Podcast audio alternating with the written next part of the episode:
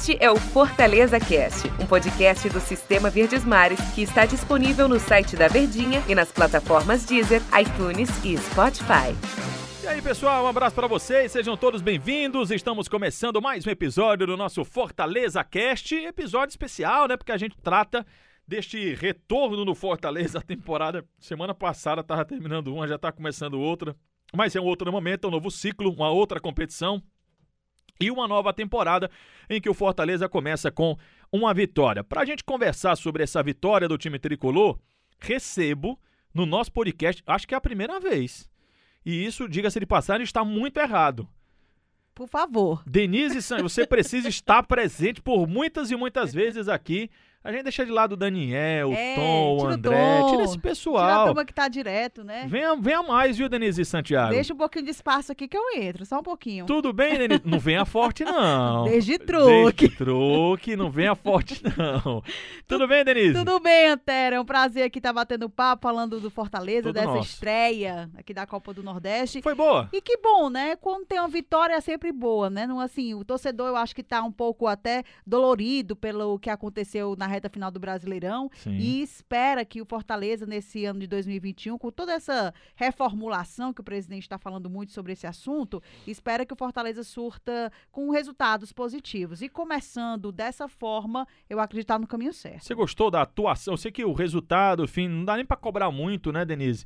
Apesar da base estar lá, né? Mas você gostou da, de como é que foi o jogo pro time do Fortaleza? Assim, até a gente percebeu assim dois tempos bem distintos. Né? No primeiro tempo, o Uhum. Fortaleza foi bem mais agressivo, Lucas Crispim participando muito bem das jogadas, né? onde o CRB estava ali tentando um espaço para poder eh, ser mais ofensivo, tentar fazer o gol. Mas o Fortaleza dominou o primeiro tempo todo. Já o segundo tempo, eu acho que com a entrada, as modificações, entrada de Oswaldo, entrada de Chagorobó, Carlinhos, deu uma movimentação melhor no decorrer do segundo tempo. O SRB ele tentou assustar assim no início, vamos dizer assim, da etapa complementar. Mas o Fortaleza foi melhor do que a equipe, tem mais time do que o CRB, poderia até ter saído com um placar mais elástico na noite desta quarta-feira. Pois é, você falou do Lucas Crispim, Denise. Eu achei o Crispim, um, achei que foi uma boa atuação, sabe? Uma boa estreia dele. Vamos pegar aqui ó, um- um- algo que tenha agradado a, a gente, assim. Eu gostei da atuação do Crispim.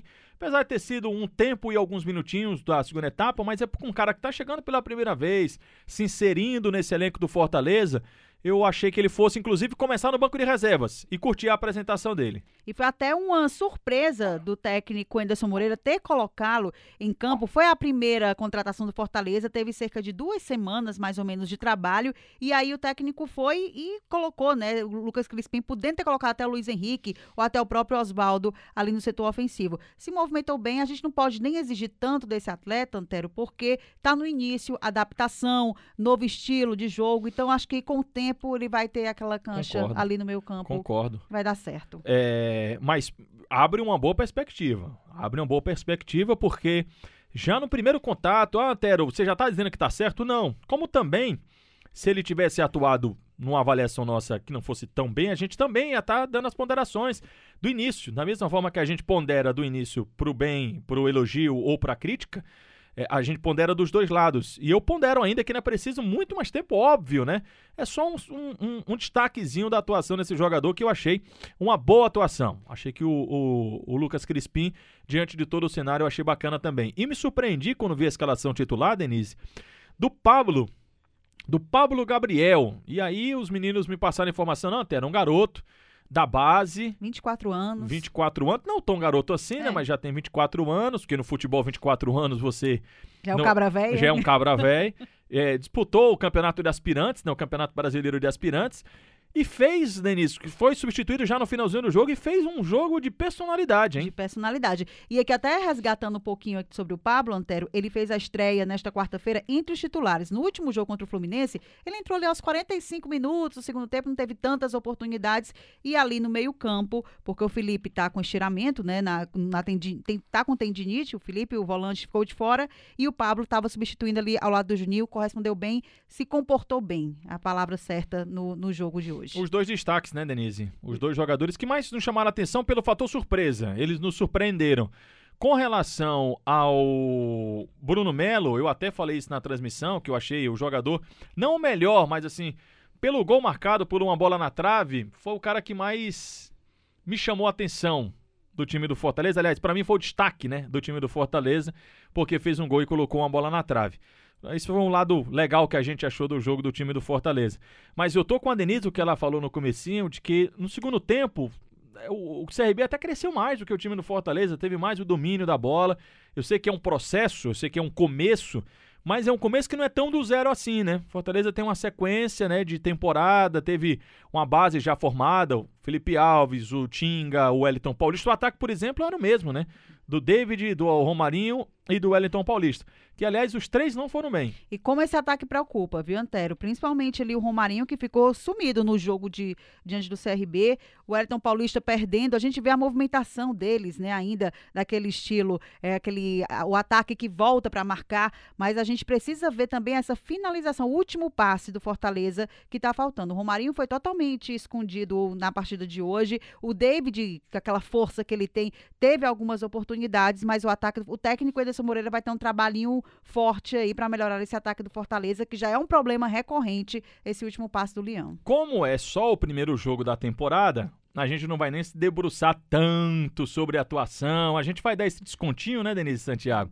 De que tá no começo mesmo, de que é um primeiro passo, de que teve mudanças, querendo ou não. Acabei de falar que teve uma base, mas querendo ou não, ainda teve mudanças no time do Fortaleza. E sempre quando tem mudanças, é, há algo de diferente, né? Então vamos dar um descontinho e vamos aguardar os próximos passos, as próximas atuações do time do Fortaleza. Aí sim, a gente vai ter algo mais concreto para falar de como é que está sendo esse trabalho do Leão. Importante para o Fortaleza, não tomou gol, fez é gol e venceu. Isso é bom. E também fica a expectativa da turma que está chegando, né, Antero? Tem aí o Robson, do, do Curitiba, atacante, o Lucas Crispim já está aqui, né? Matheus Jussa, o Ederson Volante. Então tem essa turma nova, muita expectativa do atacante Neilton também. O presidente Marcelo Paes já sinalizou que tem interesse sim no atleta. Então essa turma que está chegando vai se adaptar da melhor forma para que o técnico Ederson Moreira possa utilizar no decorrer da Copa do Nordeste, Copa do Brasil e as competições que o Fortaleza tem. Muito bem. O próximo jogo do Leão é sábado. Sábado. No Castelão, mas lá no Maranhão. Será que a Denise vai estar aqui oito e meia da noite do sábado, né, Denise? é, aliás, a gente tem até, assim, eu sei que o assunto é Fortaleza, mas enquanto a gente está gravando aqui, a gente não sabe como é que vai ficar a situação do futebol no Brasil, Isso. né? O governador Camilo Santana decretou isolamento social rígido, é o famoso lockdown, por 15 dias, por duas semanas aqui em Fortaleza, aqui no estado do Ceará, em Fortaleza, mas com a recomendação também para as cidades em que estão em situação mais crítica. E alguns estados já estão com essa preocupação. O futebol catarinense suspendeu o campeonato estadual. Vamos ver qual vai ser a postura da federação e também da CBF com esses, com esses campeonatos em que é preciso ter viagens, né? Você vai lá para outro estado, volta, enfim, toda essa logística de movimentação. Mas a preços de agora, que a gente está gravando o nosso podcast depois do jogo da vitória sobre o CRB. O próximo jogo é contra o Sampaio Corrêa. Denise, o estouro de audiência do podcast hoje. Eita, então eu volto, Só porque hein? você está aqui, pode ter certeza. Venha mais vezes, é muito eu bom. Eu volto, tô É nessa. muito bom ter sua alegria aqui no nosso podcast, Denise. Coisa boa, tô de volta. Eu volto, viu, gente? Só chamar que eu estou aqui. Beijo para você, Denise. Um cheiro, gente. Até a próxima. Tchau, tchau. Até a próxima.